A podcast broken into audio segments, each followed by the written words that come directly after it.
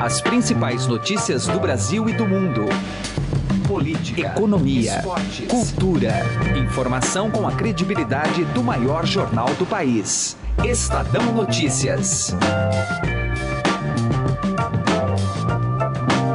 Olá, seja muito bem-vindo a mais uma edição do Estadão Notícias, nesta terça-feira, 23 de maio de 2017. Eu sou Emanuel Bonfim e o programa de hoje continua a debater a crise política no governo Michel Temer. Enquanto o presidente traça algumas estratégias para se manter no poder, partidos e diversas lideranças já discutem como a possível vacância no mais alto posto da democracia brasileira poderá ser preenchida. Você vai ouvir daqui a pouco o deputado Miro Teixeira, que pertence à Rede do Rio de Janeiro e é o autor da PEC que prevê eleições diretas em casos como esse que estamos vivendo agora. Claro, se o presidente Michel Temer não ficar mais no cargo. Já do lado do rigor constitucional, que prevê eleições indiretas, você vai ouvir neste programa a opinião do professor de Direito da FGV do Rio de Janeiro, Michael Moalen. O programa também analisa o lado econômico do atual contexto, a partir da leitura do colunista do Estadão José Roberto Mendonça de Barros. Não perca também as colunas de Andresa Matais, direto de Brasília, com os bastidores do poder, e ainda aquele comentário sempre muito direto de José Neumann Pinto, para mandar seu recado aqui para a gente, bem como sua opinião sobre o atual momento do país, envie um e-mail para podcast@estadão.com. Participe podcast@estadão.com. Política.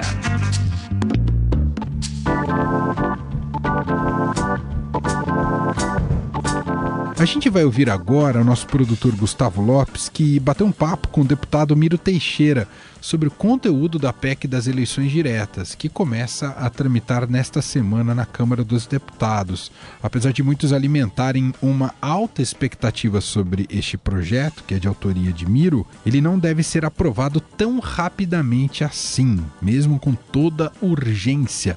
Vamos ouvir então Miro Teixeira entrevistado por Gustavo Lopes. Como vai, deputado? Tudo bem? Tudo bom? Eu gostaria, é, deputado, que o senhor explicasse um pouco sobre essa PEC, o que, que ela traz aí que as pessoas podem ficar sabendo em relação a esse momento.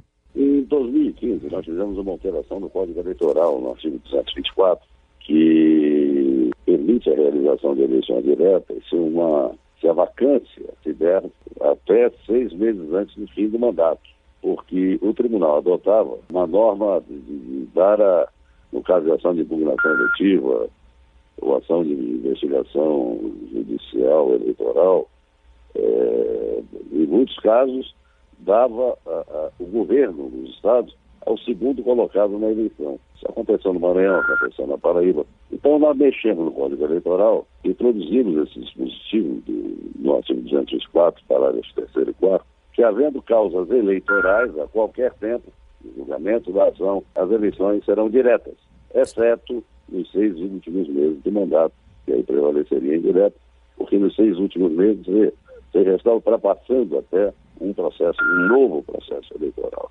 Há uma demora na tramitação de emendas constitucionais. Você tem a Comissão de Justiça, depois tem a Comissão Especial, 40 sessões especial, é, vai ao plenário, dois turnos de votação, duas vezes, né? Ela é votada um intervalo mínimo de cinco dias entre uma votação e outra. Depois vai para o Senado. A crise que o Brasil está vivendo vai ter solução em muito menos tempo que o tempo da, da possibilidade de aprovação da PEC 227. O que se vê hoje não, não vai esperar até a aprovação dessa PEC. Ou seja, o senhor é. acredita que não, não daria tempo, mesmo que fosse colocado, já fosse colocado em discussão na Comissão de Constituição e Justiça, não teria tempo hábil para se aprovar a PEC e aí cairia naquele dispositivo que seis meses antes da, da eleição não poderia ter eleições indiretas. Seria isso? Isso, isso, exatamente. O senhor já conversou com o presidente da CCJ, o deputado Rodrigo Pacheco? Sabe se ainda há intenção? Ele tinha declarado que havia intenção eh, de começar a se debater a, a, PEC de sua autoria, deputado Miro Teixeira. Em, PEC, a, em pauta. Está colocado então nesta terça-feira. Os deputados conversaram com ele. Vários, vários, vários. E, e ficou estabelecido em pauta. Certo. Agora, é, é, é, é, curioso, porque o que, o que deve ser uma discussão pacífica, serena, desapaixonada, é, acabou se transformando em uma discussão de paixões. Manterá um ambiente de crise. Parece que o Brasil, é, lamentavelmente, está submetido à, à crise permanente por representantes dos poderes, tanto legislativo quanto judiciário, e o executivo que tem ficado à frente de as crises.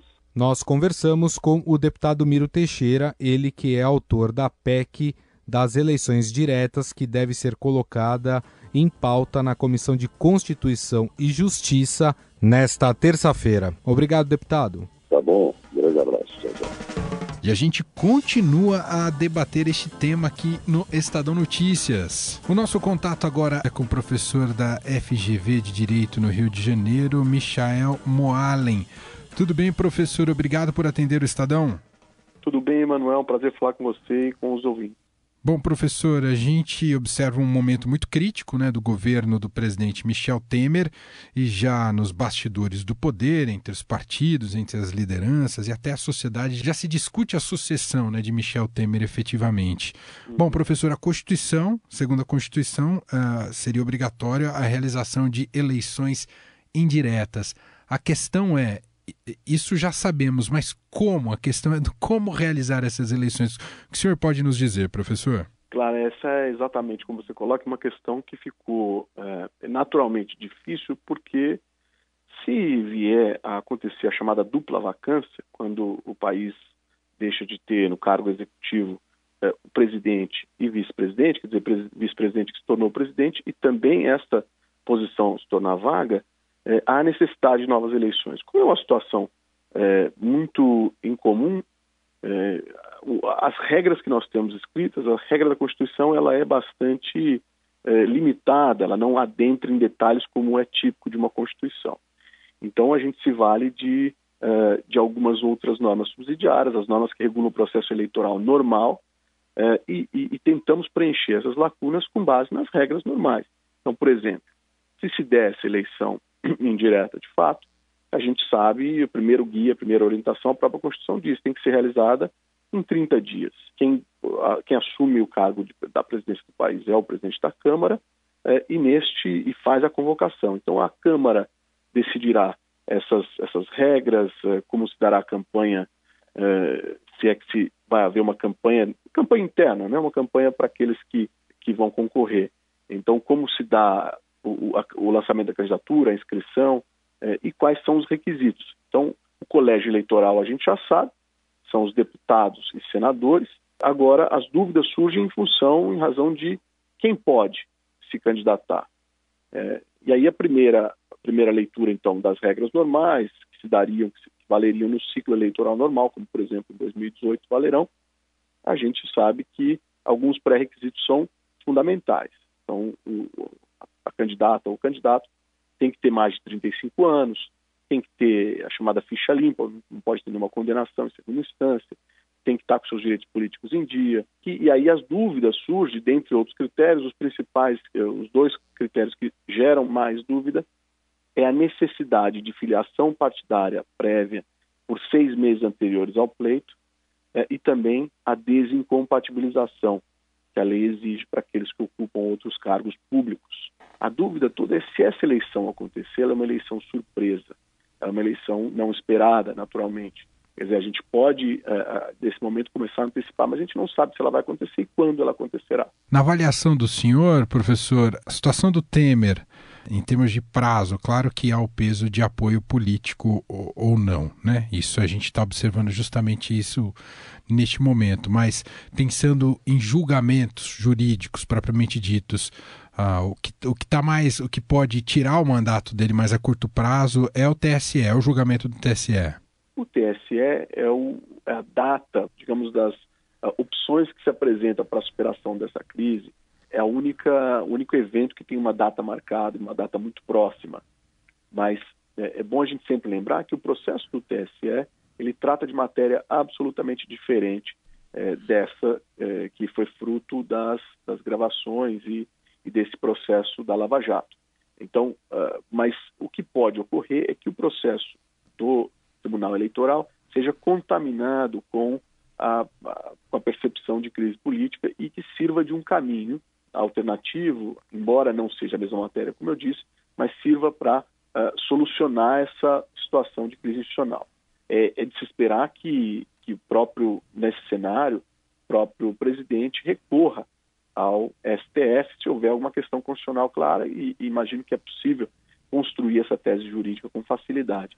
Então a palavra final estaria com o STF novamente, mas é evidente que depende dos efeitos. Então, se houver um afastamento imediato do presidente, isso pode é, gerar, provocar uma reação do Congresso e a necessidade de, de convocação de novas eleições. Muito bem, ouvimos aqui no Estadão o professor de Direito da FGV do Rio de Janeiro, Michael Moalen.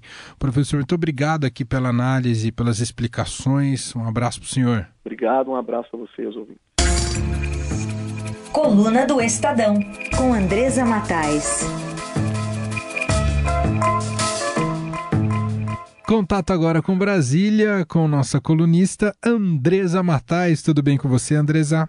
Oi, Emanuel. Oi para todo mundo. Bom, Andresa, vamos falar sobre essa estratégia, nova estratégia do governo ontem, né, que uh, no Supremo Tribunal Federal pediu para suspender o inquérito contra Michel Temer, da defesa né, de Michel Temer. Como é que se avalia, Andresa?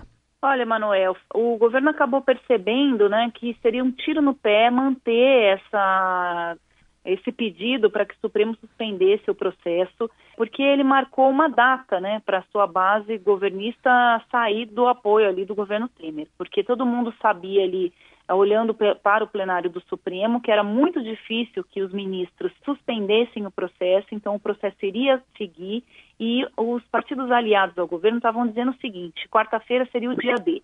Se o, se o, Supremo Tribunal Federal mantivesse o processo, eles desembarcariam da base do presidente Temer.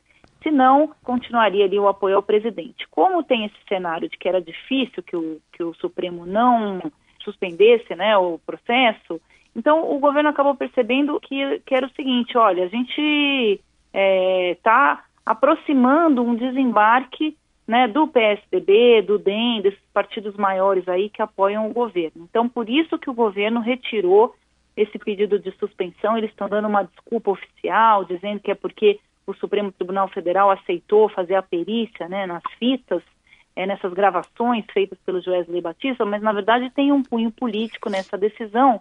E ao retirar esse pedido de análise, o governo acabou empurrando para o dia 6 de junho, esse dia D aí para o governo Temer, que vai ser a data quando o Tribunal Superior Eleitoral vai decidir sobre a cassação da chapa Dilma Temer. É, então, o PSDB, principalmente, que é o segundo maior partido que apoia o governo, está de olho agora nesse dia 6, não mais agora na quarta-feira, para saber se desembarca ou não do governo. No domingo à noite teve uma reunião em Brasília dos tucanos com o presidente do Senado, Eunício Oliveira, e ali meio que ficou definido isso, que eles iriam olhar muito para o TSE, e eu já conversei com alguns ministros do TSE, e o clima lá era muito favorável ao presidente Michel Temer, mas isso antes da gente conhecer a delação do Joesley Batista. Agora, eles já dizem que é muito difícil que o plenário do Tribunal Superior Eleitoral não condene o Temer e não casse aí a chapa, o que vai levar o Brasil a ter uma eleição direta, é, pelo que diz a Constituição. Andresa Matais, direto de Brasília, aqui com a gente no Estado Notícias. Muito obrigado mais uma vez, Andresa. Até amanhã. Eu que agradeço. Até amanhã. Estadão Notícias. Economia. O escândalo envolvendo o presidente Michel Temer após as delações da JBS, além da indefinição sobre a continuidade do próprio governo, gera incertezas na economia. Acompanhe agora a análise do economista da MB Associados e colunista do Estadão, José Roberto Mendonça de Barros, que conversa com Heisen Abac. José Roberto, neste momento, o que, que dá para projetar, se é que dá para projetar alguma coisa para a economia diante de tantas incertezas? Está difícil fazer projeção, pelo menos até termos uma definição do cenário político. A coisa certa que dá para dizer e isso é lamentável, né? A economia brasileira que vinha querendo melhorar vai parar de, de ter a recuperação que vinha se esboçando. Né? A incerteza, o câmbio, todas essas dúvidas, já garantem isso. Né? Nós, por exemplo, tínhamos aqui um crescimento para o ano, este ano de 17, de 1%, vamos revê-lo, mas certamente será para pior. Uh, além disso, há que se esperar qual é a solução que tanto o Supremo, mas especialmente o Congresso, vai dar. Nossa avaliação é que provavelmente nós teremos rapidamente uma eleição indireta de um novo presidente. Esse escândalo mais recente, o tempo ainda é relativamente curto, se a gente contar, é de quarta-feira da semana passada para cá. Mas já é um tempo suficiente para dar uma puxada no freio de mão para as pessoas repensarem investimentos, por exemplo? Eu acho que sim, porque. Primeiro, pela própria incerteza, né, Heisen? Né? Muitos uh, negócios que estavam sendo entabulados ficaram suspensos à espera de uma melhor definição. As próprias empresas, mesmo as decisões das pessoas, alguém, será eu, estava pensando em trocar o carro, é razoável pensar, vamos esperar um pouquinho para ver como é que fica, né? Demora um pouco para que a gente possa perceber isso, e de novo, é uma pena, né, Raíssa, porque a gente vinha num processo de recuperação que era evidente, né? Eu acho que tem uma certa para um pouco para ver um, como é que fica. E só isso já garante que uh, o crescimento demora mais para retornar. Né? Bem, como você disse, vocês aí na MB trabalham com um desfecho desfavorável para o presidente, considerando aí do ponto de vista dele, né? Mas e, e o que vem depois dele, caso esse desfecho se confirme? Precisa haver uma rapidez na definição. É, primeiro, rapidez.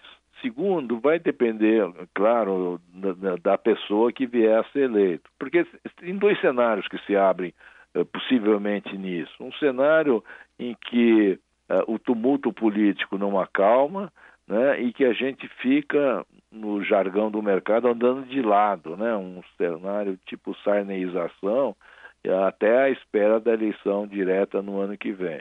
O cenário que nós achamos mais provável é que a ideia das reformas, ainda que tenha se atrasado por pelo menos um trimestre, seja retomada e nessas condições é possível que o estrago, digamos assim, sobre o crescimento acabe sendo menor do que se poderia imaginar. Essa é a nossa impressão, mais otimista, porque está tão evidente a necessidade dessa retomada das reformas, porque no momento em que haviam dois consensos sendo atingidos, um que tinha um processo de recuperação lenta, mas firme em andamento, dois que as reformas são mais do que nunca necessárias. Acho que esse segundo consenso continua em pé, mas nós perdemos um tempo, que é no mínimo de um trimestre, que vai ficar tudo meio comprometido até nós tenhamos que nós tenhamos as definições relevantes de um próximo governo, caso nós estejamos corretos. Estadão Notícias. Direto ao assunto, com José Neumann e Pinto.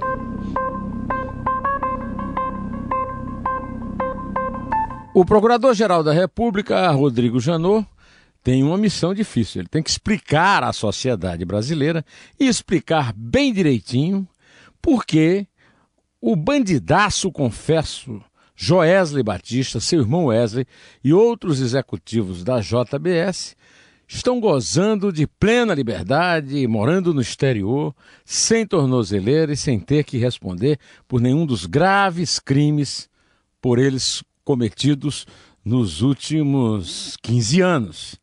Isso é um absurdo total e o procurador-geral ainda não deu uma explicação cabal por que esses criminosos merecem um prêmio exagerado e muito privilegiado em relação a outros delatores premiados. Outro grande empresário, o Marcelo Odebrecht, inclusive um empresário de uma família tradicional baiana, está na cadeia, ainda vai cumprir um pouco de pena, e depois vai cumprir pena é, com a tornozeleira, é, depois de ter feito uma delação com mais 78 executivos da empresa.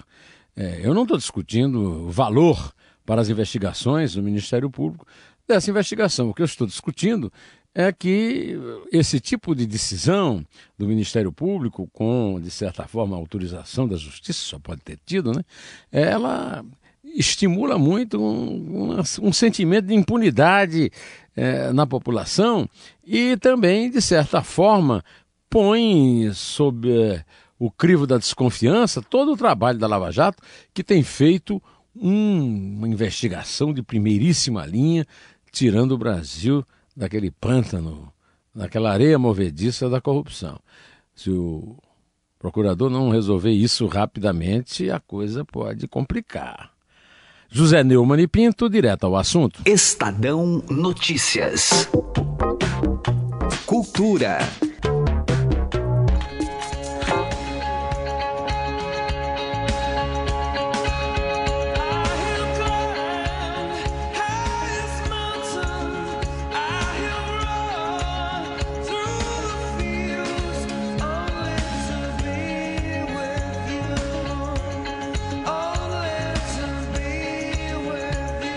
E agora vamos à Califórnia, nos Estados Unidos, conversar com o repórter Pedro Antunes, do Caderno 2, do Jornal Estado de São Paulo. Ele foi para lá assistir e acompanhar um show do U2. Acreditamos que não é por acaso a sua ida à Califórnia assistir U2, porque dizem por aí que o U2 deve se apresentar muito em breve aqui no Brasil.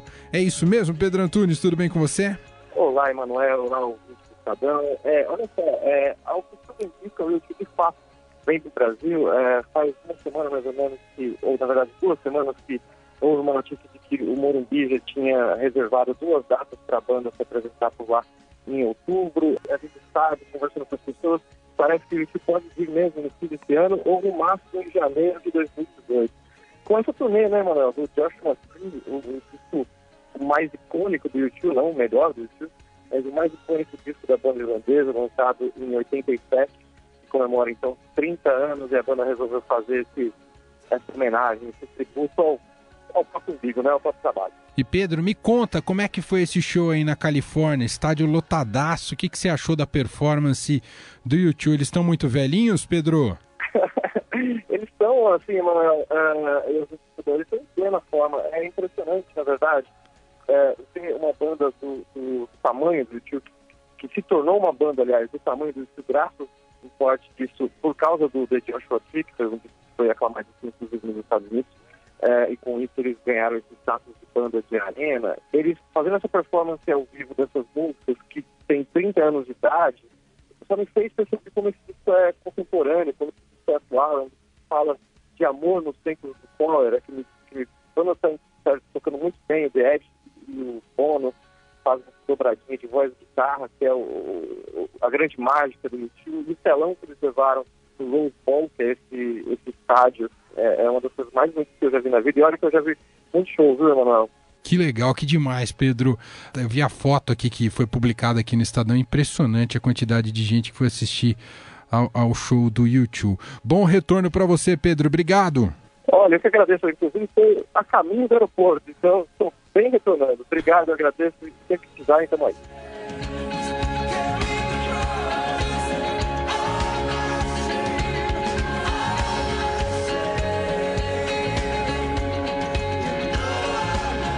E ao som de YouTube, a gente encerra esta edição do Estado Notícias, que contou com a apresentação minha, Manuel Bonfim, produção de Gustavo Lopes e Ana Paula Niederauer, entrevista de Heisen Abac e montagem de Nelson Volter. O diretor de jornalismo do Grupo Estado é João Fábio Caminoto. De segunda a sexta-feira, uma nova edição deste podcast é publicada. Saiba mais no blog Estadão Podcasts. Conhece todo o nosso cardápio por lá. Tem muita coisa. Tem Estadão Esporte Clube, tem podcast de todos os times aqui de São Paulo, Corinthians, Santos, São Paulo e Palmeiras. Tem o Conexão Estadão. Tem, vai, tem o Mentalista e a gente vai lançar mais coisas aí muito em breve. E convido você também a avaliar o nosso podcast tanto no iTunes quanto no Android. E mande, claro, seu comentário e sugestão pra gente. podcast.estadão.com podcast.estadão.com. Um abraço e até mais.